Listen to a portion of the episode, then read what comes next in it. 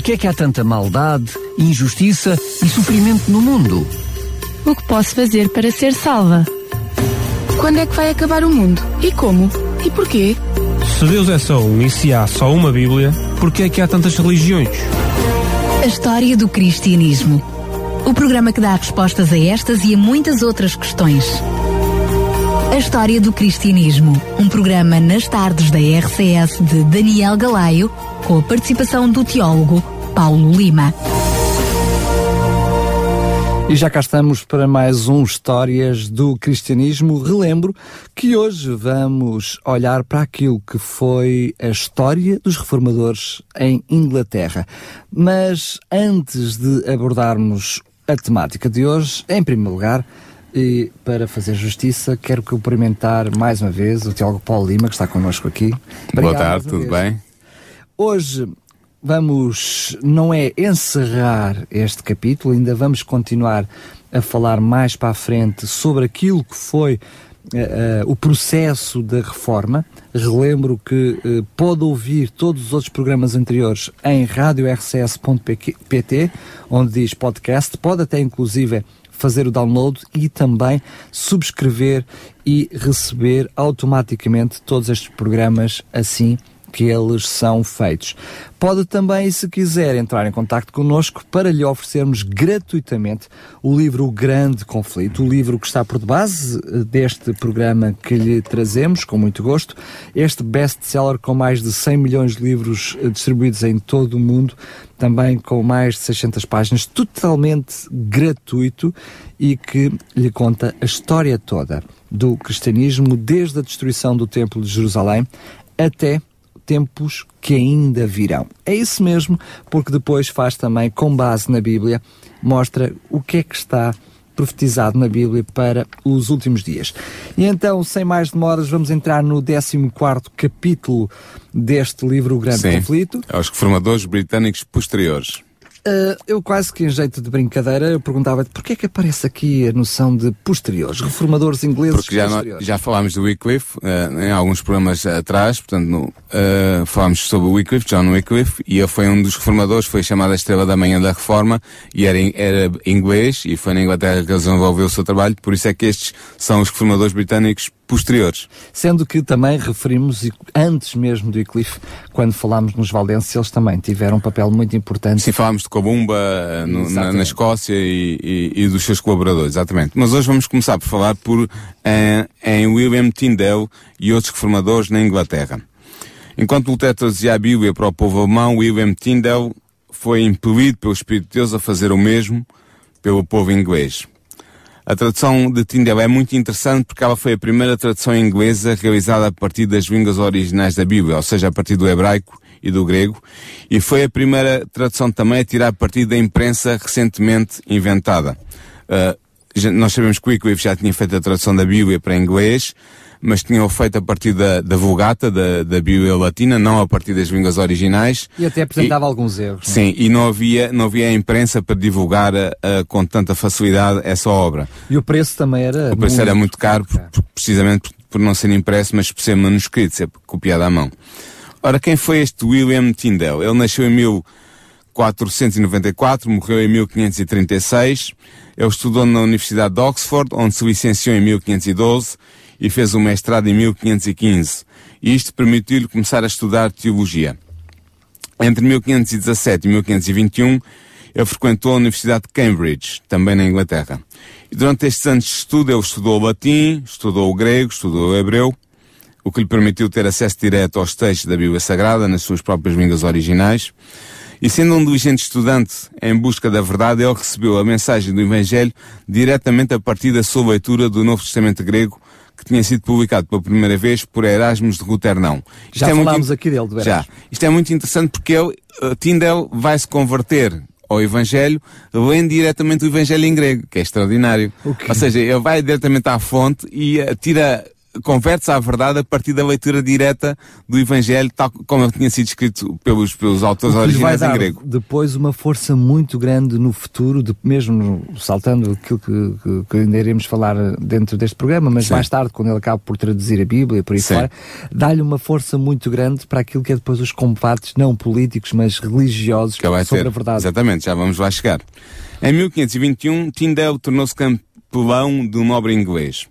E durante esse ano ele terá tido uma discussão com um sacerdote muito erudito, mas que era defensor da supremacia papal, e este sacerdote afirmou perante Tyndale que ficaríamos melhor sem a lei de Deus do que sem as leis do Papa. Ao que Tyndale respondeu a este homem o seguinte, este homem que era um homem douto da igreja inglesa, da hierarquia romana, ele respondeu o seguinte, eu desafio o Papa e as suas leis, e se Deus poupar a minha vida, eu farei com que um rapaz que conduz o arado saiba mais sobre as escrituras do que tu. Ele estava a falar com um erudito.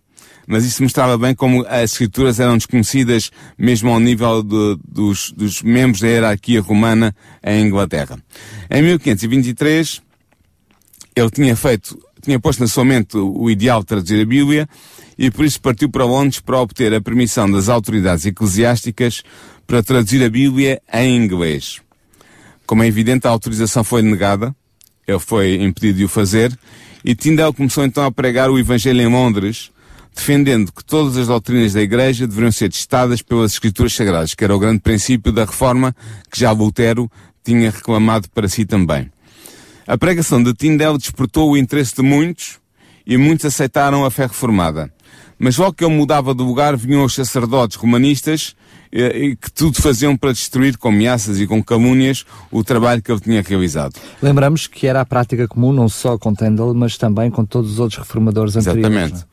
Portanto, Tyndall deu-se conta de que era absolutamente necessária uma tradução da Bíblia em inglês. Ele, ele, disse o seguinte, sem a Bíblia é absolutamente impossível afirmar os leigos na verdade. Porquê? Porque eu poderia pregar muito bem, falar muito bem, mas quando mudava de campo, mudava de auditório, as pessoas que ficavam para trás estavam sujeitas novamente às influências dos sacerdotes defensores da hierarquia romana e, portanto, não tinham se agarrar, não tinham um texto bíblico onde se agarrar. Até porque, como ele dizia, ele desabafava e era com tristeza que ele dizia que não podia estar em todo lugar. É? Exatamente. É? E ele sabia que depois ficava o dito por não dito. Aquilo claro. que ele dizia, aquilo que outros depois diziam. E ele dizia que, ele até dizia, ah, se todas as pessoas pudessem ter uma palavra palavra de Deus, Exatamente. a Bíblia, então elas podiam comprovar por si mesmas claro. qual era a verdade. Exatamente. E foi isto que reforçou a sua decisão de traduzir a Bíblia para a língua da sua nação, para o inglês. Expulso da sua casa pela perseguição, ele teve que fugir de Inglaterra. Resolveu procurar abrigo na Alemanha, onde estava Lutero e onde estavam os outros reformadores alemães, e em 1524 ele estava já em Hamburgo, a cidade da Alemanha, e depois em Wittenberg, que é a cidade onde está Lutero e onde está a Universidade de Wittenberg, eh, de onde irradiou todo o movimento da reforma para toda a Europa. É curioso que ele está nessas duas cidades, nós reconhecemos bem os nomes dessas cidades porque sim. elas tiveram papéis importantes Importante, naquilo que foi a construção da reforma. Ele tenta por duas vezes uh, publicar a Bíblia, sem sucesso, com interrupções, e curiosamente vai parar a Worms, a nossa cidade de Worms. Exatamente, já lá vamos chegar. É, mas é isso mesmo. Foi neste ano de 1524 que ele começou a traduzir o Novo Testamento, uh, a partir do grego, do original, tarefa que terminou no ano seguinte, em 1525. Em 1526, o Novo Testamento inglês de Tyndale foi impresso em Worms, como tu estavas a dizer muito bem, que era uma cidade imperial que aderira à reforma de Lutero. Lutero tinha feito aí a sua declaração de fé diante da dieta, ou seja, do parlamento do Sacro Império Romano Germânico, Uh, e, e, a cidade tinha se tornado adepta da reforma, tinha aderido à reforma, uh, e foram, foi em Worms que foram impressas 3 mil cópias do Novo Testamento uh, inglês traduzido por Tyndale. E mais exemplares foram também impressos em Antuérpia, na Holanda, no que viria a ser depois a Holanda, no ano seguinte. Ora, o que é interessante é que apesar das autoridades inglesas vigiarem estritamente a entrada, as entradas marítimas para a Inglaterra, portanto vigiarem os portos, o Novo Testamento foi introduzido com sucesso de diversas formas em Londres e a partir daí circulado por toda a Inglaterra.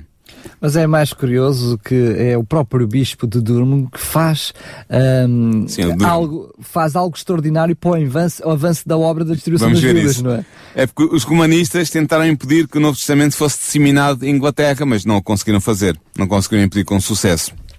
E a tradução do Novo Testamento por Tyndale foi condenada em outubro de 1526 pelo bispo de Durham. Este bispo, como tu estavas a, a, indicar, comprou todo o estoque de Novos Testamentos que encontrou nos livreiros ingleses para os destruir na fogueira, pensando, pensando que isso impediria a disseminação do Novo Testamento inglês. Só que o dinheiro resultante da venda dos Novos Testamentos foi usado para a impressão de uma nova e mais correta edição da obra eh, em questão. Isso é muito interessante. Ele, ele pagou por aqueles que não estavam tão bem e ainda usando o dinheiro uh, publicou uma edição melhor, melhorada do mesmo Novo Testamento. O que é curioso nessa história é que uh, é, é conhecido que se não é essa compra do bispo, Uh, não seria possível uh, fazer uma nova edição. Fazer uma nova edição. Exatamente. E portanto é, é ele que torna possível essa edição. Sim. Mas mais engraçado é mais à frente, um, quando criticam o avanço uh, da palavra de Deus, a nível da distribuição da, da, Bíblia, e são tentados, já depois de ele ser preso, Sim. ele, uh, este, ele vai ser chamado a atenção sobre este momento em que ele, para destruir a palavra de Deus, fez com que ela avançasse. Sim, porquê? Porque o dinheiro resultante da venda do Novo Testamento foi usada para a impressão de uma edição mais correta e quando Tyndale foi preso, anos mais tarde, foi-lhe oferecida a liberdade desde que ele revelasse os nomes daqueles que o tinham ajudado a cobrir as despesas com a impressão do Novo Testamento. E ele respondeu que o bispo de Durham tinha o ajudado mais do que qualquer outra pessoa. Tinha sido a pessoa que o tinha ajudado mais. Precisamente porque ao comprar a velha edição, a edição menos, mais, imperfeita, tinha permitido ganhar dinheiro suficiente para investir numa edição mais perfeita e mais, mais capaz. No meio desta nossa brincadeira também vemos como Deus é maravilhoso e atua nestas coisas. Exatamente. Usou, é usou uma situação que parecia negativa para sair daí algo positivo. E muitas vezes na nossa vida olhamos para as coisas é a apenas, mesma coisa. apenas por aquilo que parece ser negativo e Deus transforma isso em algo Exatamente, é verdade. Por volta de 1529, Tyndale mudou-se para Hamburgo, na Alemanha, onde fez a revisão do seu Novo Testamento e começou também a traduzir aí o Antigo Testamento. Em 1535, em Antuérpia, Tyndale foi traído por um conhecido, um homem chamado Henry Phillips. Um amigo, foi, queres dizer? Um, um suposto amigo. Dele, é, pois. pois. era mais um conhecido como... Amigo não podia ser, porque ele traiu, traiu o seu amigo. Uh, e foi entregue nas mãos das autoridades imperiais. Esteve então preso cerca de um ano no castelo de Villevoort, perto de Bruxelas, e em 1536 foi enviado para a Inglaterra, onde foi condenado por heresia, cá está a condenação do costume, não é? Tendo recebido a sentença de morte. A 6 de outubro desse mesmo ano, de 1536, foi estrangulado até à morte, sendo o seu corpo queimado na fogueira. As suas últimas palavras ficaram célebres, foram as seguintes: Senhor, abre os olhos ao rei de Inglaterra. William Tyndale não estava só na sua luta para provar a mensagem não adulterada do Evangelho ao povo inglês. Havia outros homens que o acompanhavam nesta luta de levar o Evangelho à Inglaterra. Homens como Latimer, Barnes, Frith, Ridley e Cranmer, alguns deles amigos de Tyndale, tudo fizeram para implantar a fé reformada na Inglaterra. Estes líderes da reforma inglesa eram homens eruditos, e é interessante ver que muitos deles tinham sido uh, fiéis membros da Igreja de Roma e haviam sido altamente considerados pela hierarquia romana do seu país. A sua oposição a Roma era o resultado de uma tomada de consciência sobre os terríveis erros doutrinários que a Igreja Romana difundia em Inglaterra e por causa disso eles converteram-se à reforma e começaram a proclamar as mensagens da fé reformada no seu país. O grande princípio mantido estes reformadores ingleses era a infalível autoridade das, das Escrituras como regra única de fé e de prática para os cristãos, que era a grande verdade que já Lutero tinha começado a, propagar a partir de Wittenberg. Eles negavam dire o direito dos papas, dos concílios ou dos reis em controlarem a consciência em assuntos de religião. A Bíblia era a única autoridade que eles reconheciam e pelos seus ensinos eles testavam todas as doutrinas e todas as pretensões à santidade. Foi a fé em Deus e na sua palavra que susteve estes homens, quando também eles renderam a sua vida numa morte mártir. Praticamente todos os homens que eu citei ainda há pouco morreram como mártires uh, na fogueira. Tem coragem, disse, por exemplo, o Latimer a um companheiro também amarrado ao posto da fogueira, à medida que as chamas estavam a ponto de silenciar a sua voz. Ele disse o seguinte, tem coragem. Pela graça de Deus, hoje acendemos uma tal luz em Inglaterra que nunca mais será apagada. E, é como eu disse, é, é impressionante porque praticamente todos eles renderam sua vida como mártires, pagaram o preço supremo para poderem levar a verdade reformada, a verdade das Escrituras, uh, ao seu país. O que é verdade é que Deus também estava a conduzir todas as coisas eu diria não só nesta região do globo, mas em outras regiões. Sim. E logo a seguir a este momento, um momento mais uma vez trágico, onde parece que hum, a autoridade religiosa de então tinha conseguido salientar, silenciar, silenciar estes reformadores, é precisamente nesta altura que os escritos de Lutero chegam novamente com a tradição para trazer mais um elan, mais um aporte o, que é o, o avanço do, do, do E a tradução que Tindeva ofereceu ao seu país e ao seu povo eh, teve um grande impacto na, na, na difusão das, das verdades reveladas. a tradução do Novo Testamento, Sim, principalmente. exatamente. Mas uh, falámos de Tyndale na Inglaterra, temos que falar também de John Knox na Escócia. Uh, já falámos num programa anterior aqui, num dos primeiros programas, que na Escócia as sementes da verdade tinham sido semeadas por Comumba, um monge uh, da igreja uh, romana, mas que não estava perturbado, nem, nem, como é que eu ia dizer, não estava prejudicado pelas doutrinas erróneas que essa igreja difundia na Europa Ocidental, no continente. e ele e os seus colaboradores no século XVIII, no século VIII, não tinham, tinham semeado as verdades do Evangelho na Escócia e estas não tinham sido totalmente destruídas. E durante séculos as igrejas da Escócia mantiveram a sua liberdade face a Roma. Mas a partir do século XII, o domínio político-religioso de Roma acentuou-se profundamente na Escócia Uh, e, e, e, dominou totalmente as igrejas escocesas. E progressivamente foi-se abandonando outra vez aquilo que tinha sido o trabalho da reforma. Exatamente. O que tinha sido as verdades deixadas por Columba e pelos seus colaboradores. Mas pelos vistos não. Não, não, porque no início da reforma na Europa, os escritos de Lutero e a Bíblia inglesa de Tyndale penetraram na Escócia, trazendo a luz do Evangelho a várias, a várias pessoas que se tornaram relevantes na Igreja Escocesa nessa época. Mas mostra que o, não foi em vão o trabalho uh, dos valdenses naquela zona, nem de Wycliffe.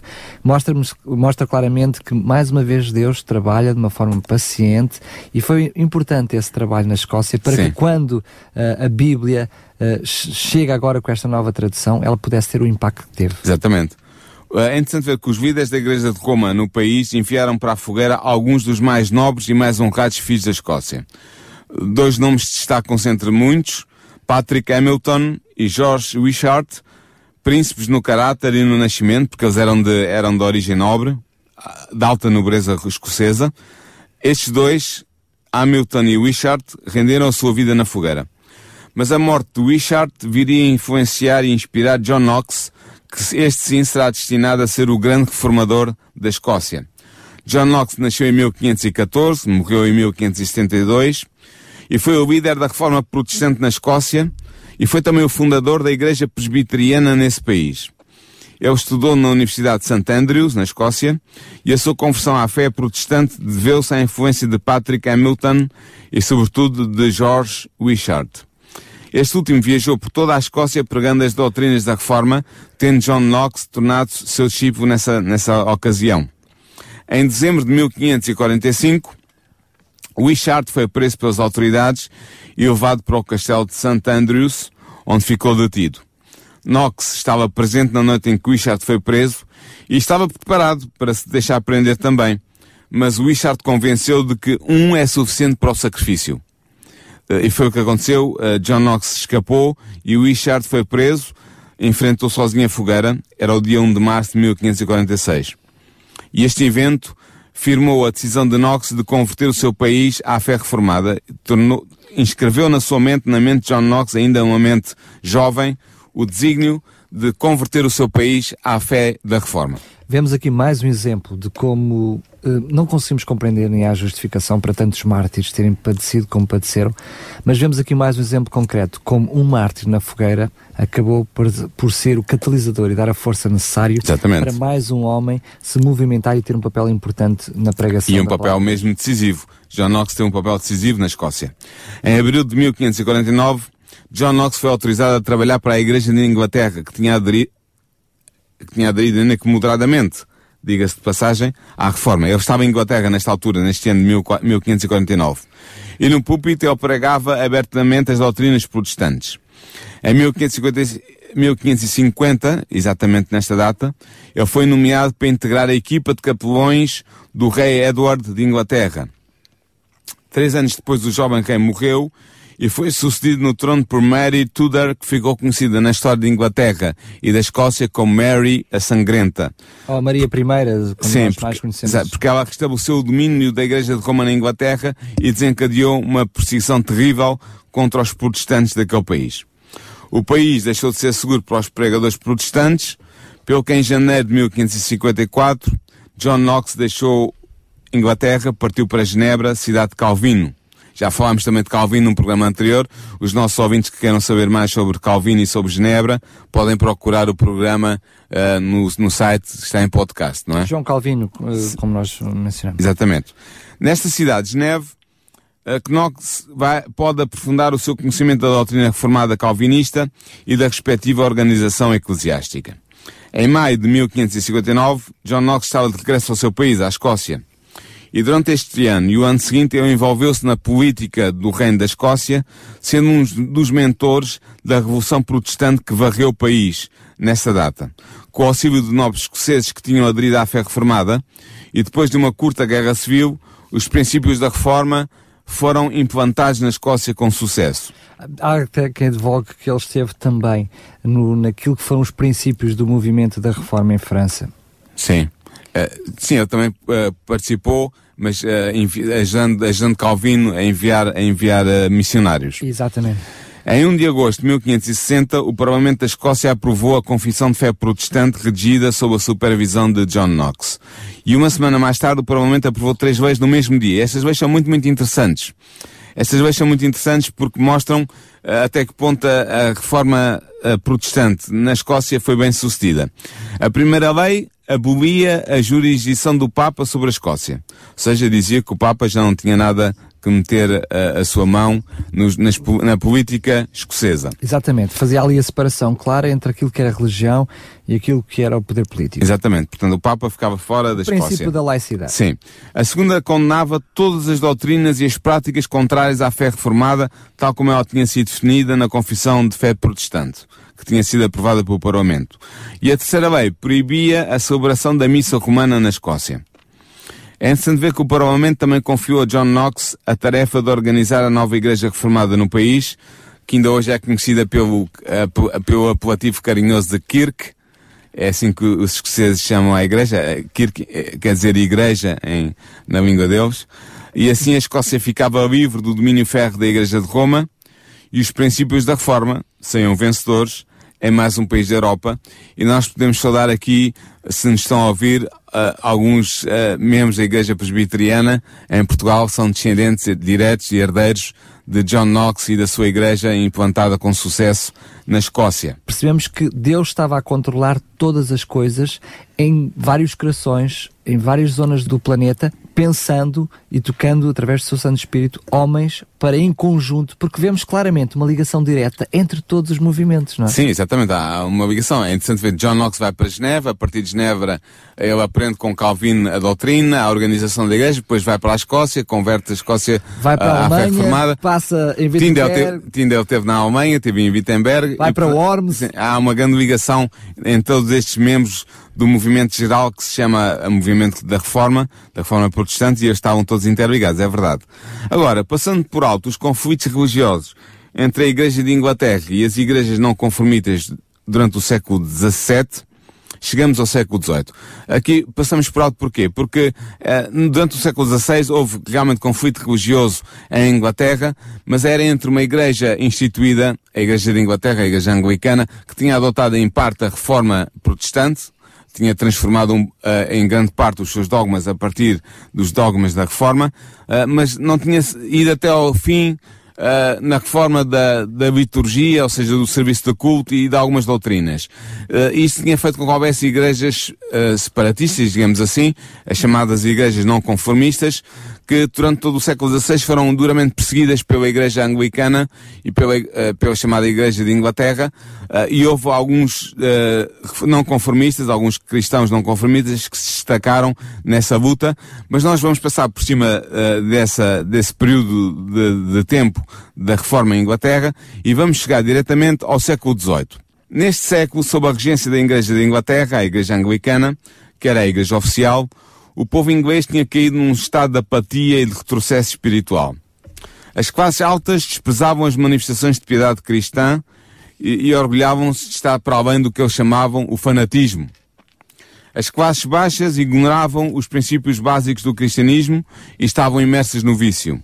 O clero anglicano estava paralisado pelo formalismo religioso e pela apatia espiritual. Portanto, havia aqui lugar para uma reforma, uma reforma importante dos princípios uh, práticos do cristianismo, da base uh, espiritual do cristianismo. Uh, na verdade, a grande doutrina da justificação pela fé quase tinha sido perdida de vista e o princípio papal de se confiar nas boas obras para merecer a salvação tinha praticamente, podemos dizer, tomado o seu lugar. Portanto, havia uma grande crise no século XVIII na Igreja em Inglaterra, Uh, uh, e na Escócia também em menor grau, mas sobretudo na Inglaterra. E é neste contexto religioso que surgiu John Wesley como um grande portador de luz enviado por Deus. John Wesley acaba por, mais uma vez, eu diria, dar um passo em frente naquilo que é o processo de reforma. nós, quase em todos os programas, vamos referindo isto, mas é importante para quem neste momento só, nos está a ouvir neste programa eh, e não ouviu os outros, eh, da mesma forma que o afastamento da Igreja tradicional da palavra de Deus foi progressiva, a reforma também ela é progressiva. Sim. E John Wesley vai trazer mais uma vez, vai acrescentar alguma coisa nesse âmbito para o, o protestantismo. É verdade, ele vai, ele, ele, vai sobretudo reformar, ele vai, ele vai fazer com que a Igreja de Inglaterra voltasse às suas raízes. Não, não conseguindo reformar a Igreja por dentro, mas criando um movimento que depois vai dar origem à Igreja Metodista. Só para explicar, porque até aqui nós percebemos, e isso, justiça seja feita, praticamente todos os reformadores, por isso é que lhe falamos reformadores, tendem a, de uma forma genuína, não é a dizer que a minha Igreja é errada, vamos criar uma nova. Eles começam por tentar. Mudar, reformar aquilo Sim. que eles consideram ser Exatamente. uma prática errada naquela que é que eles acreditam que seja a igreja verdadeira, a sua Sim. religião, tem que haver alguma alteração. E é precisamente depois, sabemos que acaba sempre da mesma maneira, com perseguição, com forca e fogueira, porque percebem que quando a Igreja de Roma não quer qualquer tipo de alteração, que eles partem para uma segunda fase, Exatamente. que é a fase da questão de, de, de, protestarem e de criarem alguma coisa paralela, que são as, as, igrejas protestantes. Neste caso, John Wesley não vai reformar a Igreja de Roma, porque essa já não tinha poder em Inglaterra, já não, já não havia Igreja Romana em Inglaterra, mas vai tentar reformar a Igreja que lhe tinha sucedido em Inglaterra, que era a Igreja Anglicana, é, ou a chamada Igreja de Inglaterra, a Igreja Oficial do Estado inglês. E, uh, naquilo que estamos a falar, a Igreja Reformista, como também foi na altura, por ter feito a reforma, por ter, sido, por ter feito alterações. John Wesley nasceu em 1703, morreu em 1791 e formou-se na Universidade de Oxford em 1724. Acreditando que na obediência encontraria a salvação, cá está o princípio da salvação pelas obras, uh, esquecendo a doutrina da justificação pela fé, ele começou a procurar alcançar a santidade de coração e de vida. Ele foi ordenado sacerdote da Igreja da Inglaterra a 22 de setembro de 1728 e em 1729 regressou à Universidade de Oxford como investigador. Juntou-se então a um clube muito interessante que o seu irmão Charles Wesley tinha fundado no campus da universidade. Este clube era interessante porquê? Porque ele pretendia ajudar os seus membros a viverem uma vida cristã santa e virtuosa.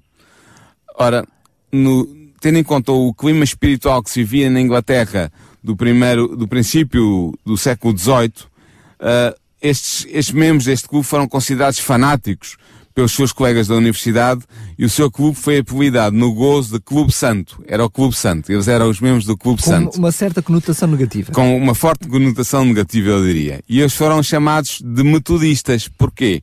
Eles eram metodistas porque eles seguiam metodicamente os princípios religiosos em que acreditavam e que procuravam viver na sua vida cotidiana. Podíamos dizer que nos dias de hoje uh, seriam facilmente apelidados de fanáticos, não é? Eram, eram mesmo, já na altura eram apelidados de fanáticos.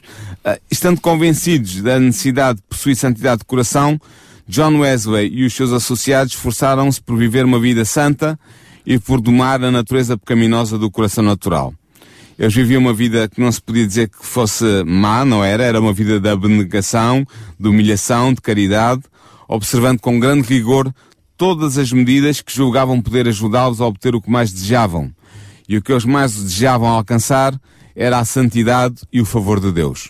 É curioso, é curioso que para além de eles terem esse, esse metodismo todo, mas o metodismo não, uh, entendemos que não era só uh, serem muito criteriosos naquilo que era o estudo da palavra de Deus e nas regras, mas não em tudo, nos horários. Sim, exatamente. Era, portanto, eram, eram muito metódicos. Eram metódicos. Em tudo aquilo que faziam. Por isso eram chamados metodistas. Mas é curioso que é nesta fase que ele e o grupo apesar das gozações, apesar de, daquilo que eram as suas lutas, ele começa um trabalho evangelístico fantástico, não é? E de, de até missionário, preocupando-se pelos outros, com visita às prisões, Exatamente. estudo, estudo às prisões, um trabalho meritório. Sim, sim, é verdade.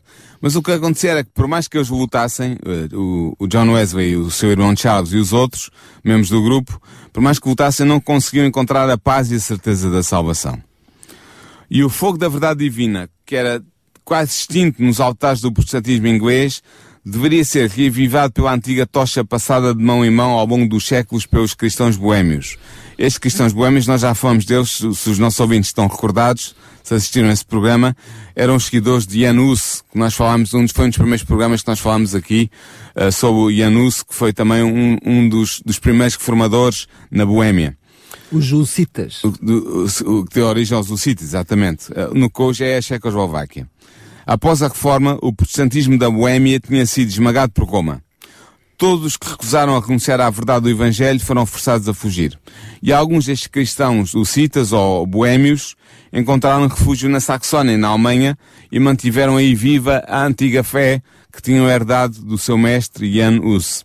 E é interessante ver que foi através dos descendentes destes cristãos que a luz do Evangelho chegou a John Wesley e aos seus associados. Como é que isto aconteceu? Vamos ver já em seguida.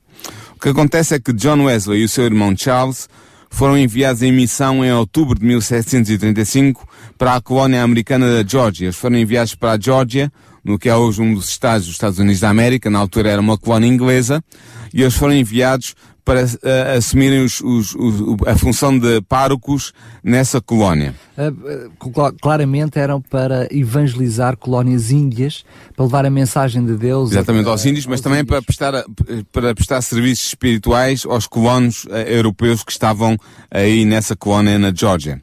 Foi nesta viagem marítima que Wesley entrou pela primeira vez em contacto com os cristãos moravos.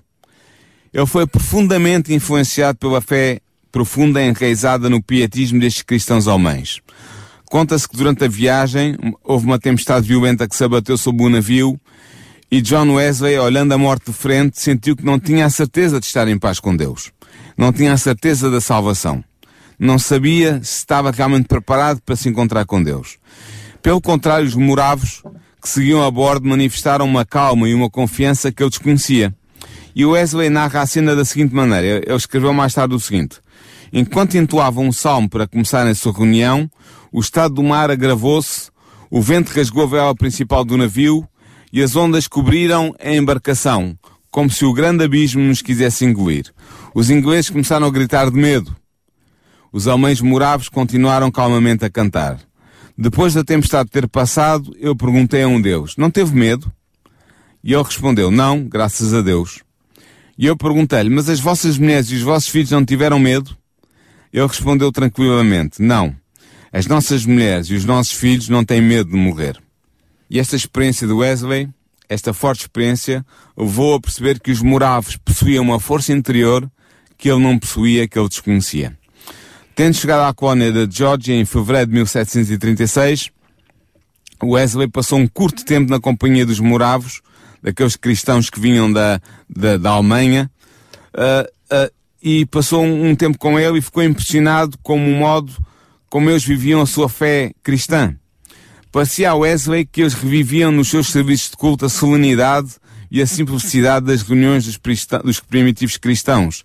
A Wesley sentou, sentiu na companhia daqueles cristãos moravos que havia estava, qualquer coisa de especial. Havia de especial, algo de especial naquela espiritualidade que eles, que eles cultivavam eh, e ele ficou muito, muito impressionado com isso. Uh, ele não durou muito tempo o seu serviço uh, na, na colónia da Geórgia e ao regressar à Inglaterra em 1738, Wesley associou-se novamente com os cristãos moravos que residiam em Londres. Ele chegou mesmo a receber conselho e instrução do missionário moravo Peter Boller, que encaminhou Wesley para uma melhor compreensão da fé bíblica e, sobretudo, da grande verdade da justificação pela fé a verdade basilar do cristianismo e recuperada pelo protestantismo uh, alemão e pelo protestantismo inglês também no século XVI. Lembrar só que esse era um pastor uh, da Morávia, da Alemanha, precisamente, que tinha também já recebido muitas influências de outros dos reformadores, precisamente na Alemanha. Sim, e é interessante ver que em 24 de em 24 de maio de 1738, numa reunião da Sociedade Morava em Londres, John Wesley ouviu ler o prefácio que Lutero tinha escrito à sua tradução da Epístola aos Romanos, em que o reformador alemão descrevia a mudança que o Espírito de Deus opera no coração do crente. Mas se ele até ali, na viagem de barco, tinha tido um, uma mensagem forte no coração que valia qualquer coisa diferente, Sim. aqui o coração dele levou um abalo total, não é? Exatamente. ele, tem, ele tem uma expressão muito engraçada. Ele diz que à medida que escutava esta leitura da, da, da da, da, da, da, introdução à Epístola dos Romanos escrita por Lutero, ele diz que, à medida que ele escutava, a fé foi acesa na sua alma. E mais tarde ele escreveu palavras que ficaram famosas na história do metodismo e que hoje são muito citadas sempre que se fala do Wesley. Ele escreveu o seguinte: Eu senti o meu coração estranhamente confortado. Ele eu diz senti... aquecer, né? O coração é, a aquecer. Exatamente, a, a aquecer. Eu senti que realmente confiava em Cristo, apenas em Cristo para obter a salvação foi-me dada a certeza de que eu tinha-me livrado dos meus pecados, dos meus pecados, e me tinha salvo do pecado. E esta é a, expressão, é expressão que Wesley dá à sua conversão, no fundo foi isso que aconteceu. Ele naquele momento, ao ouvir o, o, o prefácio, a tradução do Lutero da Epístola aos Romanos, ele vai se converter ao cristianismo na sua, na sua essência, e vais te tornar o grande reformador que foi a partir dali. Mas é verdade, ele diz que sentiu o coração a arder porque ele percebia que a salvação pertencia apenas a Cristo. Exatamente. E diz mesmo que naquele momento ele sentiu que essa salvação estava ao seu alcance.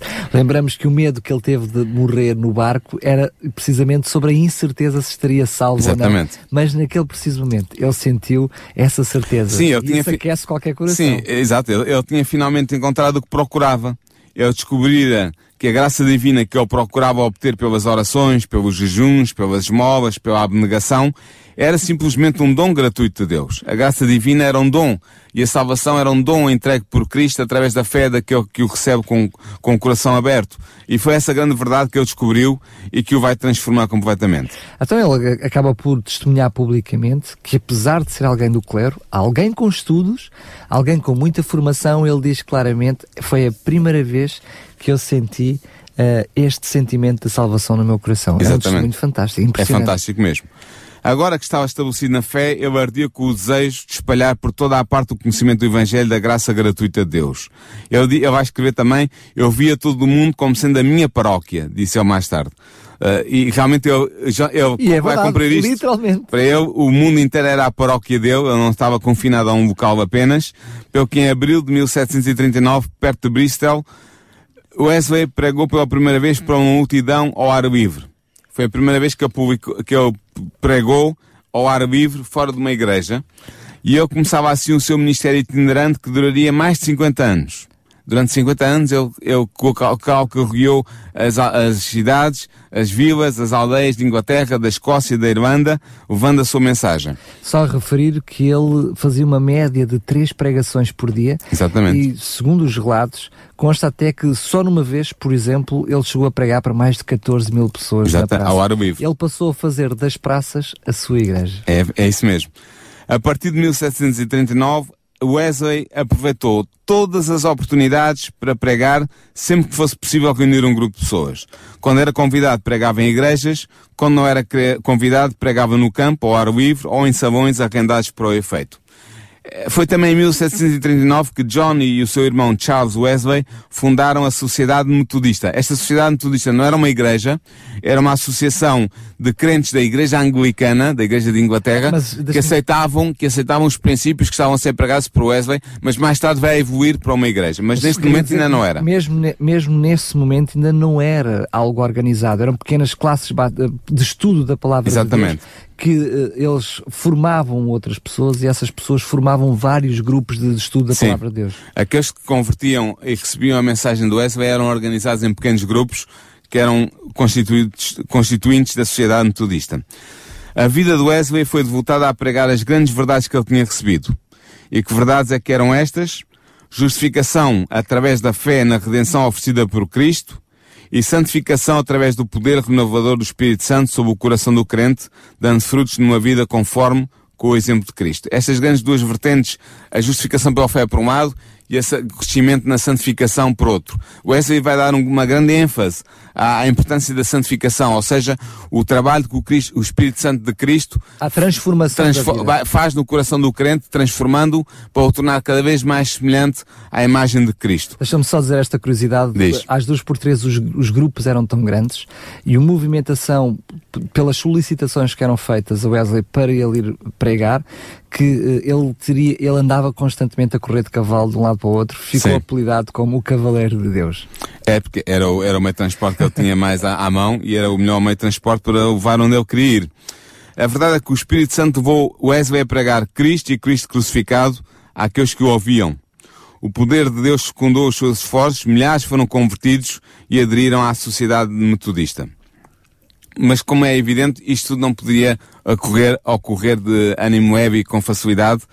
Wesley e os seus associados encontraram forte oposição da parte da Igreja Anglicana, a igreja estabelecida em Inglaterra. No entanto, era vontade de Deus que o movimento de reforma metodista começasse dentro da própria Igreja Anglicana. E alguns membros do clero da Igreja juntaram-se aos esforços de Wesley, enquanto outros o atacavam em sermões e na imprensa. Wesley e os seus companheiros metodistas eram denunciados como defensores de estranhas doutrinas, como fanáticos ou até como traidores que tentavam reinstalar o catolicismo na Inglaterra, imagine só.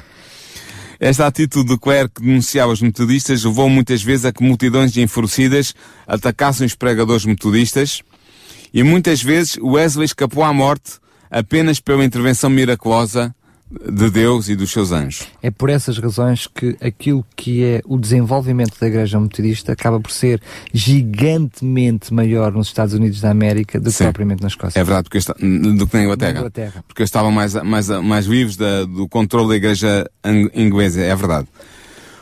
Os crentes anglicanos que aderiam à sociedade metodista tiveram que enfrentar o ridículo e a perseguição. Foram levados perante tribunais, sofreram violência às mãos dos seus perseguidores, multidões enfurecidas iam de casa em casa destruindo e saqueando os bens que encontravam e maltratando brutalmente homens e mulheres, cujo único crime era o de pertencerem ao movimento fundado por Wesley, o movimento metodista. Foi assim que John Wesley, viajando por toda a Grã-Bretanha, pela América do Norte e pela Irlanda, organizou grupos de metodistas que procuravam ser fiéis ao Evangelho de Cristo. Ao terminar os seus 87 anos de vida, entre os quais 50, como eu já disse, passados em ministério itinerante, os seus seguidores eram mais de 70 mil almas na Grã-Bretanha e 43 mil almas na América do Norte. É interessante ver que no seu diário Wesley registrou ter pregado mais de 40 mil sermões durante os 50 anos de ministério. E calcula-se que viajou a cavalo cerca de 13 mil quilómetros por ano, totalizando mais de 400 mil quilómetros percorridos a cavalo durante toda a sua vida. E agora convém notar isto. Durante toda a sua existência, Wesley permaneceu fiel à Igreja Anglicana estabelecida em Inglaterra, insistindo que o movimento metodista era um movimento no interior da Igreja de Inglaterra. Sabemos que mais tarde não foi assim que aconteceu. Os metodistas foram levados pela pressão exterior a organizar uma igreja própria, a Igreja Metodista, que atualmente tem vários ramos, várias divisões, tanto em Inglaterra como na, nos Estados Unidos da América e noutros países ao redor do globo. Mas eh, o que é que nós podemos retirar daqui? Podemos dizer que a vida de John Wesley apresenta-nos uma lição preciosa sobre a importância da fé e da humildade, do zelo incansável, do sacrifício e da devoção a Deus. Wesley foi um homem que se entregou totalmente à sua causa, à causa de levar o Evangelho puro, não adulterado, àqueles que estavam ao, ao seu redor a perecer por falta dessa mensagem, por falta desse Evangelho. E eu, John Wesley, com o seu irmão Charles Wesley, com George Whitfield, Whitefield, uh, e muitos outros pregadores anglicanos que a- a- a- se juntaram ao movimento eh, metodista, vão formar uma igreja que ainda hoje existe, que é uma igreja importante. A igreja metodista, como eu disse, está dividida em várias, em várias organizações, mas nós estamos a falar neste momento por algum irmão ou irmã metodista queremos dar-lhe a nossa saudação aqui através da rádio. Só referir que dois, dois papéis importantes no trabalho do Wesley. Primeiro, foi certamente de todos aqueles que foram os reformadores até aqui, tirando os valdenses, mas mesmo assim os valdenses tinham pessoas específicas, aqueles chamavam os tais tios, que tinham essa função de levar a mensagem. Sim, os barbos. Os barbos, sendo que uh, Wesley uh, vai, quer queiramos, quer não, acaba por ter naquilo que é o seu currículo, nos seus feitos, como sendo o primeiro a desenvolver os pregadores leigos. Exatamente. Outro aspecto também muito curioso é que ele defende que aquilo que é o resultado de uma convivência, de uma, uma, vida transformada com Jesus, isso tem que ser demonstrado na prática, na vivência da própria pessoa, mais do que aquilo que são as emoções e os sentimentos de, de um apogeu, de uma pregação qualquer. A vida transformada tem que ser vivida na prática. Exatamente, é, é por isso é que eu ainda há pouco dizia que João Wesley não põe apenas a ênfase na justificação pela fé, no facto de nós somos salvos pela fé que depositamos no sacrifício que Cristo fez por nós e que nos é acreditado em justiça e nós somos considerados nesse momento justos perante Deus, mas ele vai enfatizar também a santificação. O viver pela o viver fé. pela fé em, diário. Em comunidade com a fé. Em comunidade com Cristo, ligado a Cristo e com uma fé que transforma, uma fé, uma fé que torna a pessoa semelhante ao seu Senhor, que é Cristo Jesus. Por isso é e ele vai, ele vai enfatizar muito essa, esse aspecto e é um grande, é uma das grandes vertentes fortes do metodismo, é exatamente esse. Eu só referir por isso é que nós dizemos no início deste programa que eh, também aquilo que foi o processo da reforma foi gradual, progressivo, enquanto vemos Lutero que reconhece uh, a salvação pela fé e apenas só pela fé, vemos em paralelo dentro do mesmo, do mesmo espírito com Hus, Jerónimo e outros, uh, só a escritura, a verdade através da Bíblia e somente a verdade através da, da Bíblia. Uh, uh, e vimos também que o Wycliffe faz o mesmo, mas Wesley traz aqui um aporte àquilo que era o movimento da reforma, que é muito bem, só a escritura, somente pela fé, mas tem que ser vivida, tem que se vivenciar, tem que ser praticada, não basta ser só conhecida. A Exatamente. fé também tem que ser praticada. Tem que ser vivida. E foi isso que ele fez. No próximo programa vamos abordar um tema que eu penso que vai ser interessante para os nossos ouvintes. Vai ser a ligação uh, antitética, digamos, entre a Revolução Francesa do, século, do final do século XVIII e a Bíblia. Uh, é, qual parece, foi a relação? Parece que vamos voltar outra vez para trás, não é? Vimos já uh, uma revolução... Vamos andar um bocadinho para trás, um bocadinho, não muito. Sim, mas vimos já no programa anterior uma revolução em França, agora ah. passámos para a Inglaterra e agora vamos voltar à a França. A, a França novamente. Mas, uh, quer queiramos, quer não, o que é bonito na história do cristianismo é que percebemos que tudo está interligado e vemos aqui claramente uma ligação muito estreita. Parece que estamos a voltar agora à Inglaterra, mas nós estivemos lá no início de todas as coisas, não é? Tivemos já lá uh, na Escócia, Inglaterra, enfim, e vimos agora também uma ligação estreita entre França, Alemanha e Inglaterra, aqui este núcleo, passando depois por algumas pinceladas ali à volta noutros Sim. países. Mas vemos, Suíça também. Suíça também, mas vemos que há aqui, sem, sem dúvida nenhuma, os Países Baixos também, mas vemos aqui que há aqui uma, uma ligação muito grande foi o movimento de reforma aqui neste, núcleo, neste duro. núcleo duro entre Inglaterra, França e Alemanha. Paulo Lima, mais uma vez agradecemos. Nada, sem passar. Para a semana cá estaremos então.